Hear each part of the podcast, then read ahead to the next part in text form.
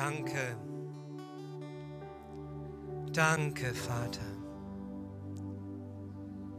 Danke, Jesus Christus. Danke, Geist Gottes.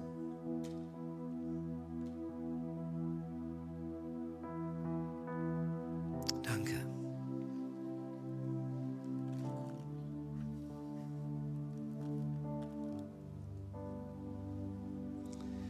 Unsere Schwester Hanna Stratmann war im Krankenhaus, ist wieder jetzt im Moment zu Hause. Es geht ihr besser, aber nicht gut. Und sie bedankt sich bei uns allen für Gebete, für Unterstützung. Und sie hat gebeten, dass ich oder dass wir diesen Vers zur Kenntnis nehmen von ihr. Jesu Liebe ist die größte.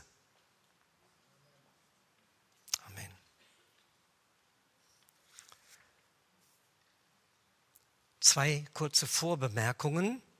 Die erste betrifft unseren Missionsimpuls. Und zwar gibt es ein wunderbares Zentrum, eine Räumlichkeit im Westen der Stadt Bielefeld. Wir nennen sie Präsent, aber wir sind dort nicht mehr so präsent. Und wir könnten dort präsenter sein. Es könnte ein Jugendcafé geben, es könnte eine Begegnungsstätte dort geben. Es könnte eine Möglichkeit geben, um dort im Kiez der jungen und postmodernen Menschen zu wirken und zu arbeiten, die Studenten und Studierenden zu erreichen im Westen von Bielefeld. Eine tolle Möglichkeit. Lass uns dafür beten. Mission ist nicht nur ganz weit weg, sie ist auch ganz nah und der Herr möge uns da Gnade geben. Das, oder die zweite Vorbemerkung betrifft unseren äh, multifunktionalen Sportplatz, den wir jetzt im Moment draußen im Bauen sind. Habe ich eine kleine Denksportaufgabe. Wir waren gestern dort und haben ein bisschen gearbeitet. Wir waren sieben Personen und zwei davon, der eine war ältester und der andere war ein älterer. Ihr dürft selber raten, wer der älteste war. oder, oder der Ältere. Mein Name ist Wieland Fingberg und ich bin dankbarer Zellgruppenleiter. Ich bin Mitarbeiter in diesem Tamam im Präsent, wo wir Muslime gerne erreichen möchten. Ich habe dort auch einen Freund, den Mustafa. Und wir treffen uns und wir haben immer eine gute Zeit zusammen. Und als ich in der Vorbereitung für dieses Thema heute war, habe ich mal einfach in die Losung reingeguckt, unser Orakelbüchlein. Und da steht dieser tolle Vers an dem Tag, es war am Donnerstag, die gepflanzt sind im Hause des Herrn, werden in den Vorhöfen unseres Gottes grünen. Und wenn sie auch alt werden, werden sie dennoch blühen, fruchtbar und frisch sein. Fand ich irgendwie einfach toll. Aber ich bin ganz besonders dankbar für die vielen jungen Menschen, die hier in unserer Gemeinde gepredigt haben in den letzten zwei Jahren. Ich bin begeistert. Gott ruft eine neue junge Garde hervor, die in dieser Zeit sein Reich voranbringt. Und das ist gut. Das Thema heute Morgen ist der Heilige Geist als Lebensodem und Kraft. Mir war besonders wichtig und auf das Herz gelegt worden, einmal bestimmte Substanzen und Aspekte des Heiligen Geistes zu beleuchten, die oft wenig beleuchtet werden. Und dazu wollen wir uns ganz besonders dem Alten Testament zuwenden. Aber zuerst möchte ich beginnen mit einem Tag, der drei Tage zurückliegt, nämlich Himmelfahrt. Und von Himmelfahrt geht es dann nach Pfingsten. Wenn man Menschen auf der Straße fragen würde, was sie sich unter diesen beiden Tagen vorstellen, dann käme nicht viel Gutes, wahrscheinlich gar nichts dabei heraus. Es sind zwei Tage, die einfach den Menschen gar nichts mehr sagen. Dabei war gerade dieser Tag Himmelfahrt der hier im Bild mit einer Leiter dargestellt wird. Die Leiter reicht bis in den Himmel. Denn schon bei der Auferstehung hieß es, er ist nicht mehr hier, er ist auferstanden. Und jetzt hieß es, und wurde erfahren, und zwar leibhaftig und tragisch erfahren, er ist nicht mehr hier. Er ist beim Vater. Große Enttäuschung breitete sich aus. Jesus, was sollen wir tun ohne dich? Aber er gab ihnen die Verheißung, ich werde euch den Tröster senden.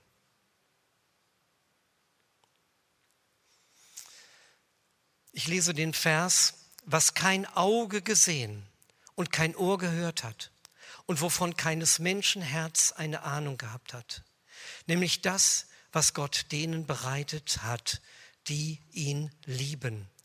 Und dann sagt Paulus weiter, uns aber hat Gott dies durch den Geist kundgetan. Ohne den wunderbaren Heiligen Geist können wir nichts von Gott erkennen. Ihr jungen Leute, macht mal den Versuch. Ich habe das früher gemacht. Ich hatte ein Mikroskop mir besorgt. Ich habe heute noch eins. Wenn jemand gerne eins leihen möchte, kann er mich anfragen. Und dann habe ich Heu genommen, richtig stocktrockenes Heu. Und das tust du in Wasser und lässt es 14 Tage stehen. Und dann nimmst du einen Tropfen und tust es unter das Mikroskop. Und auf einmal ist Leben da. So ist es mit dem Heiligen Geist. Die Leere, das ist dieses Stroh. Das ist auch nicht leer, das ist sehr, hat Substanz. Aber es kommt zum Leben, wenn Wasser dazukommt. Wir brauchen den Heiligen Geist. Menje nujen duch svatoi. War das richtig? Amen. Wir kennen den Heiligen Geist als Beistand, als Tröster und Anwalt. Ich möchte ihn mit uns betrachten als Spirit, als Lebensodem, als Kraft und als Dynamis. Der erste Aspekt ist ein sehr persönlicher Aspekt. Jesus sagte zu seinen Jüngern, ich komme zu euch. Und genau das geschah zu Pfingsten. Er kam durch den Heiligen Geist und bewirkte Kraft. Das eine ist der persönliche, das andere der etwas mehr unpersönliche Aspekt. Und hier sehen wir die beiden gegenübergestellt, beide Aspekte. Bevor wir den Heiligen Geist im Alten Testament betrachten und verstehen können, müssen wir uns über eine Tatsache klar werden. Das Wichtigste ist, der Heilige Geist im Alten Testament und im Neuen Testament ist exakt der gleiche. Da ist überhaupt kein Unterschied. Da ist eine durchgehende Linie vom, von hebräischen Bibel, sag ich mal, bis in unsere christliche Bibel hinein. Aber der hebräische Aspekt des Heiligen Geistes ist anders, als wir es uns normalerweise vorstellen, denn wir haben es mit einer Erzählung zu tun, die unsere westliche Kultur seit, 2000, seit über 2000 Jahren prägt. Ich nenne es die griechisch-römische Erzählung. Und das bedeutet, dass vor mehr als 2000 Jahren Denker aufgetreten sind im griechischen Sprachraum. Wir sehen jetzt ein Bild von zweien davon. Der linke ist Platon, der rechte ist Aristoteles. Dieses Bild ist entnommen aus der sogenannten Schule von Athen. Die, gibt, die kann man sehen in der Stanza ähm, äh, im Vatikan.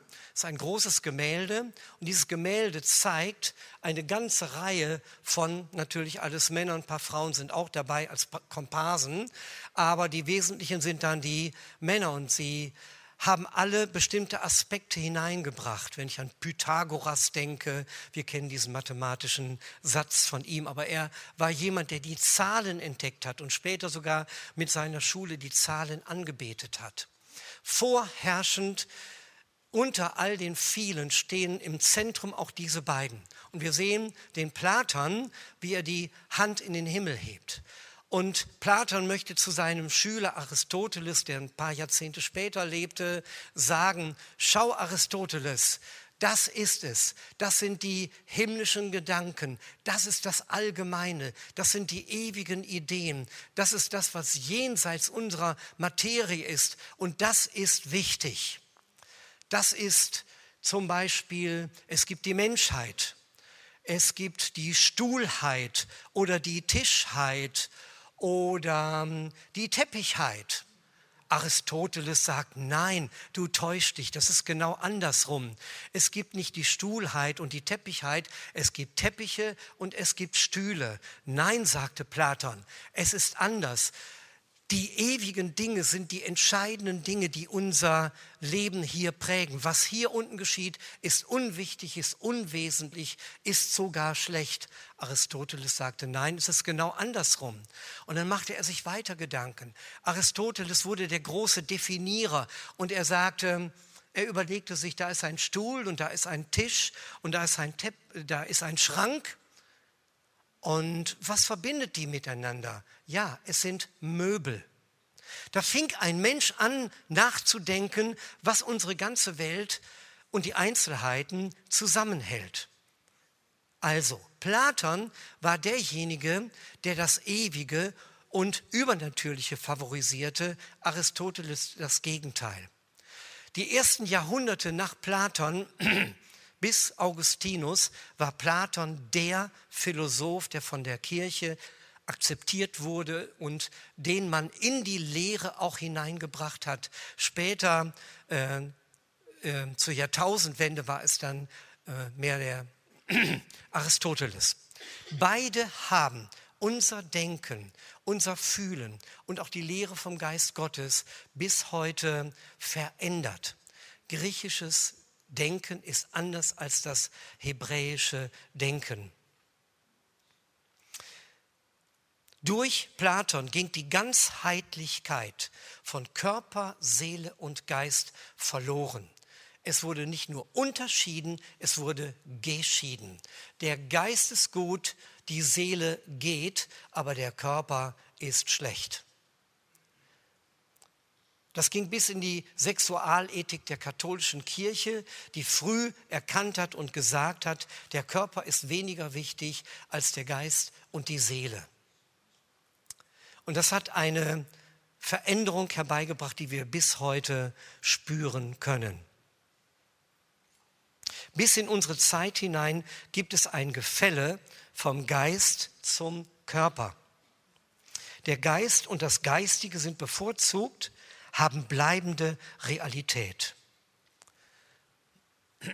Das ist die eine Prägung von Platon. Die Prägung von Aristoteles ist, die ganze Denkweise unserer Kultur, in der wir leben, in der wir aufgebracht werden, ist Vernunft geprägt. Aristoteles war ein ganz großer Denker. Er hat die Dinge kategorisiert, er hat sie definiert. Daraus entstand unsere Liebe zur Lehre, zum Dogma, zu Festlegungen, zu Ausgrenzungen, zum Bewerten und Verurteilen. Wir wollen die Dinge, auch die göttlichen Dinge, in den Griff bekommen. Wir wollen es haben. Wir wollen es verwalten. Und das hat unsere westliche Kultur stolz gemacht. Und ich habe an dieser Stelle jetzt einfach den Mut, mal etwas zu sagen zu unserer politischen Situation. Das, was Gott durch den christlichen Glauben, aber leider immer in Verbindung mit der griechisch-römischen Erzählung zu Wege gebracht hat, hat uns stolz gemacht hat uns zu Konquistadoren gemacht. Wir sind ausgezogen, haben andere Länder erobert, haben die indigenen Völker dort vertrieben, vernichtet. Und dieser Stolz, dieser Hochmut, diese Überheblichkeit prägt bis heute unsere Kultur. Wir sind aber an einem Punkt, wo wir in der Weltgemeinschaft zusammenarbeiten müssen. Es wird keinen dauerhaften Frieden in dieser Welt geben, wenn der Westen nur an sich denkt und seinen Wohlstand bewahren möchte. Der nähere Osten und der fernere Osten, mit ihnen müssen wir zusammenarbeiten und es muss einen Weg nach dem geben, was wir im Moment fürchterlich ähm, sehen und hören müssen. Ich möchte mich jetzt wenden zur Körperlichkeit des Heiligen Geistes. Während diese Philosophen, die ich gerade eben jetzt ausführlich dargestellt habe, das auseinandergerissen haben und den Körper vom Geist getrennt haben, ist das hebräische Denken ganz anders. Es bringt das zusammen. Es ist eins. Mein Leib ist gut. Und wie dankbar bin ich dem Paulus, dass er das formuliert hat in 1. Korinther 6. Er sagt, macht Gott Ehre mit eurem Leib. Da würden Griechen und, und andere Philosophen würden sagen, nein, es ist der Geist, mit dem wir Gott Ehre machen. Nein, aber es ist der Leib. Und die Gemeinde, wir sind der Leib Christi. Er ist das Haupt und wir sind ein Leib, so verschieden, wie wir auch sein mögen.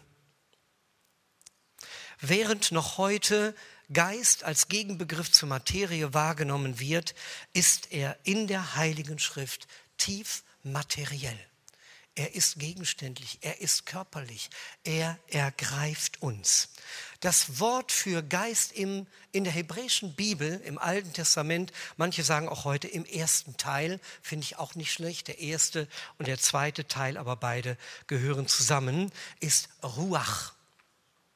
Und Ruach kann man verstehen als Atem, als Wind und als Lebenskraft. Ruach ist übrigens weiblich. Es ist die Ruach. Und das hat einen Grund. Der Geist bringt Neues hervor. Am Anfang heißt es, der Geist schwebte brütend über den Wassern. Und dann sprach Gott, es werde Licht. Da wird etwas ausgebrütet, da entsteht etwas. Nichts auf dieser Welt ist so kostbar und so geheimnisvoll wie die Geburt eines Menschen. Und die Ruach Gottes, der Geist Gottes, bringt Neues hervor. Atem, das ist die grundlegendste Erfahrung und das tiefste Bedürfnis von uns Menschen. Wir leben buchstäblich vom ersten bis zum letzten Atemzug. Und ich habe hier ein kleines Experiment vorbereitet. Und die, die wollen von euch, können daran gerne teilnehmen. Wir wollen einmal den Atem anhalten und versuchen, das so lange wie möglich zu tun. Also, wer jetzt bereit ist, da mitzumachen, und wenn es nur zehn sind, ist egal, der hebe jetzt einmal einfach seinen Arm. Einfach Arm heben, gut, das, das reicht schon, das ist gut, okay. Aber ihr lasst ihn jetzt bitte oben, oben lassen, oben lassen. Und bei drei sage ich, äh, also bei drei halten wir den Atem an und wenn du ihn nicht mehr anhalten kannst, dann nimmst du deinen Arm runter. Ist das okay? Und ganz am Ende wird es wahrscheinlich eine Person geben und darauf geht's, darum geht es mir jetzt. Ne? Also eins, zwei.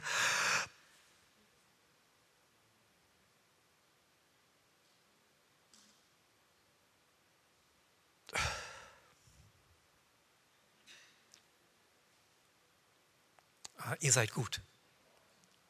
Efi, komm. Das war nicht ernst. Markus, Ja, okay. Ja. Meine Zeit.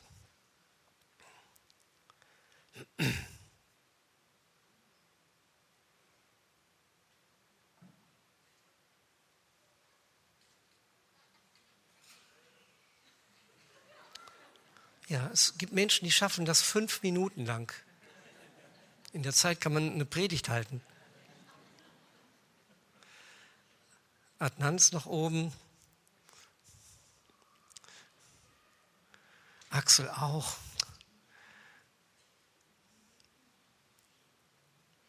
Peter.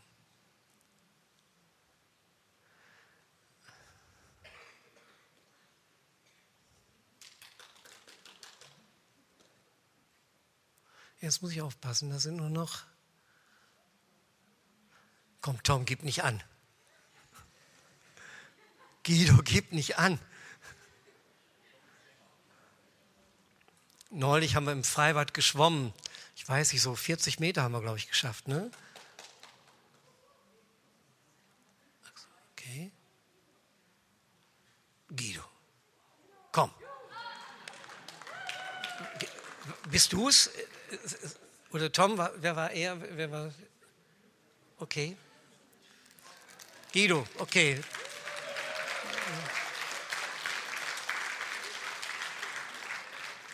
Das muss daran liegen, als ich äh, noch in der Mittelschule war. Äh, da hatten wir Sport, wir waren im Bielefelder Hallenbad und wir sollten dort tauchen. Und die einen, die schafften dann 15 Meter, die anderen 20 und manche kamen sogar durch. Und ich bin einmal durchgetaucht, wieder zurückgetaucht und nochmal 15 Meter zurückgetaucht. Und dann kam ich hoch und die ganze Klasse applaudierte. Ja? Und das hat meine tiefe Minderwertigkeit. Ich habe meinen Vater mit acht Jahren verloren. Vielleicht habe ich da, ist es daher gekommen, ich weiß, ich hatte eine tiefe Minderwertigkeit, Störung, geht bis heute. Und ähm, na gut, ihr wisst, was ich sagen wollte. Guido, hier, kriegst jetzt hier ein paar Luftballons. Hier, bring ihn mir mal.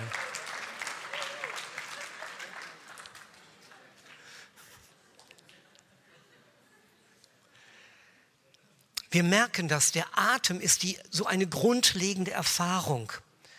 Er betrifft unseren ganzen Menschen. Er ist ganzheitlich. Er ist tief körperlich. Er betrifft alle Menschen. Einatmen ist empfangen. Ausatmen ist geben und ist loslassen.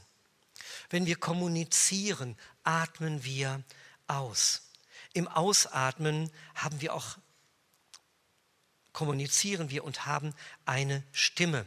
Im Hebräischen ist es so, dass die Ruach, der, der, dass der Atem die kleine Ruach ist und der Wind ist die große. Das ist ein Wort. Und Lebenskraft. In Römer Kapitel 8, Vers 2 gibt es diesen großartigen Bibelvers, denn das Gesetz des Lebensgeistes in Jesus Christus hat uns neu gemacht. Von diesem Geist Jesu, von diesem Heiligen Geist leben wir. Wir gehen jetzt einmal in die Heilige Schrift im Alten Testament und schauen uns einige Verse an und besonders wollen wir dabei beachten, wie körperlich das ist, was Gott tut. Und die Erde war eine Wüstenei und die Ruach Gottes schwebte brütend über der Wasserfläche. Und dieses Brüten bringt Gott jetzt dazu zu sprechen und er sprach, es werde Licht. Der Geist Gottes brütet und daraus entsteht dann das Wort. Geist und Wort hängen ganz eng zusammen. Weiter. Da bildete Gott, der Herr, den Menschen aus Erde vom Ackerboden und blies ihm seine Ruach in die Nase so wurde der Mensch zu einem lebenden Wesen. Immer eine Auswirkung. Der Geist Gottes handelt und dann geschieht etwas.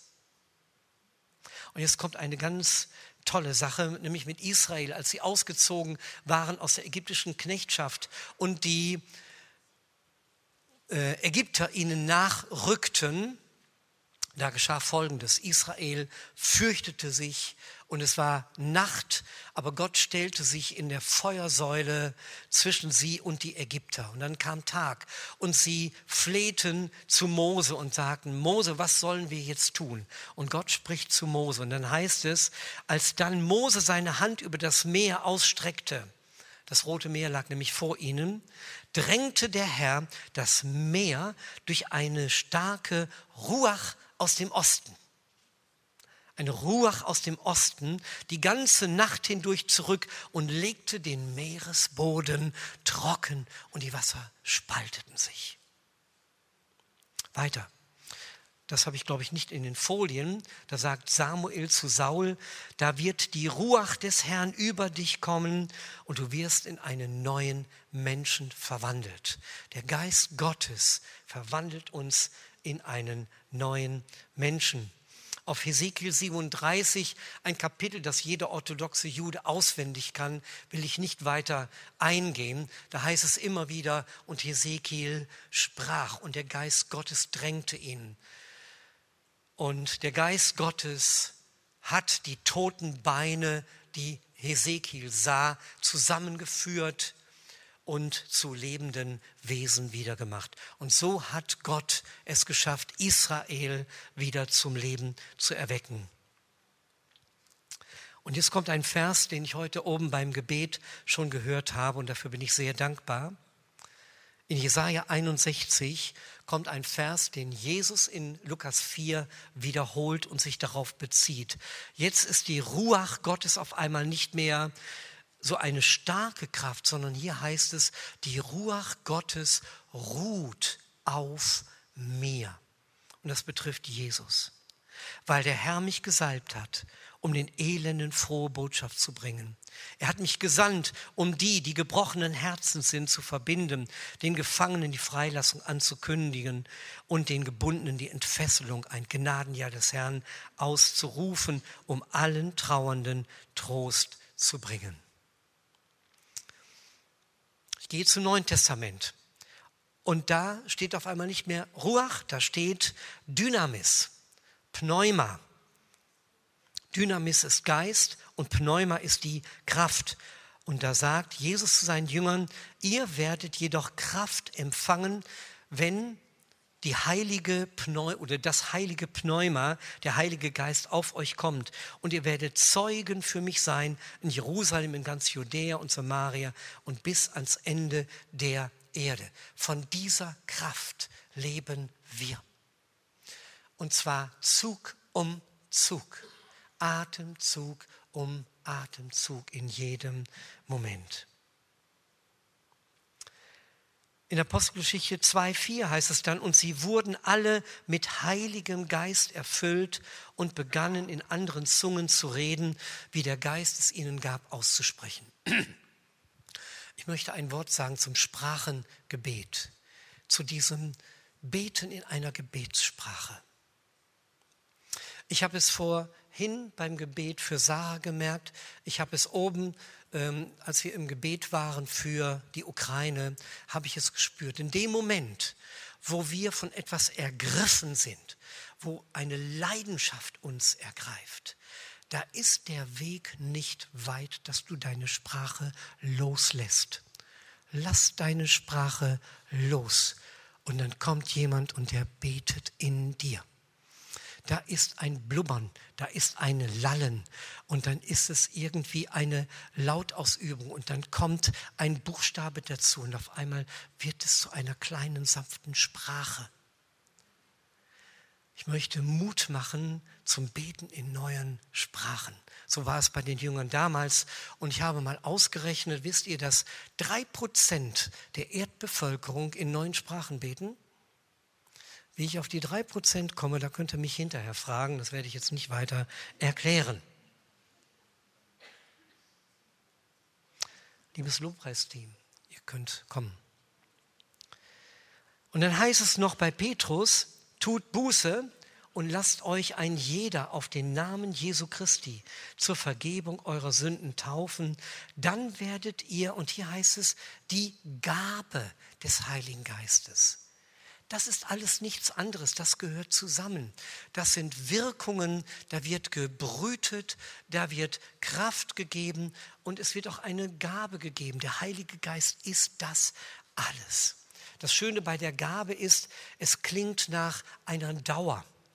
Aber bitte, der Krug, unser Lebenskrug muss immer unter der Quelle stehen bleiben. Immer wieder neu möchte Jesus uns seinen Geist geben. Ganz kurz zur Anwendung fürs Leben. Vier ganz kurze Punkte. Gottes Geist, ihr dürft schon ein bisschen anfangen zu spielen. Ich könnte eigentlich besser predigen, wenn nur ein bisschen leise Musik dabei ist. Denn Predigen hat auch eine körperliche Dimension. Das ist nicht nur einfach eine Wortverkündigung, sondern da lebt ja etwas in uns. Es babbelt etwas in uns. Als Amina hier ihre, äh, ihren tollen Einstand gab, da habe ich das gemerkt, was für eine Leidenschaft ähm, diese junge Dame äh, hier hatte. Die erste Anwendung fürs Leben. Gottes Geist ist natürlich und übernatürlich. Wir betonen gerne immer die Übernatürlichkeit der Kraft des Heiligen Geistes. Aber ich möchte auch mal sagen, es kann auch ganz natürlich sein. Und Sarah, wenn ich dich in Ägypten sehe, in irgendeinem Krankenhaus, und da sind Menschen und da ist jetzt eine leidende Ägypterin, und ich sehe dich im Geist, wie du zu dieser Frau ans Bett trittst und mit ihr redest und wie die Liebe Jesu von dir zu dieser kranken Person fließt. Da geschieht Kraftübertragung.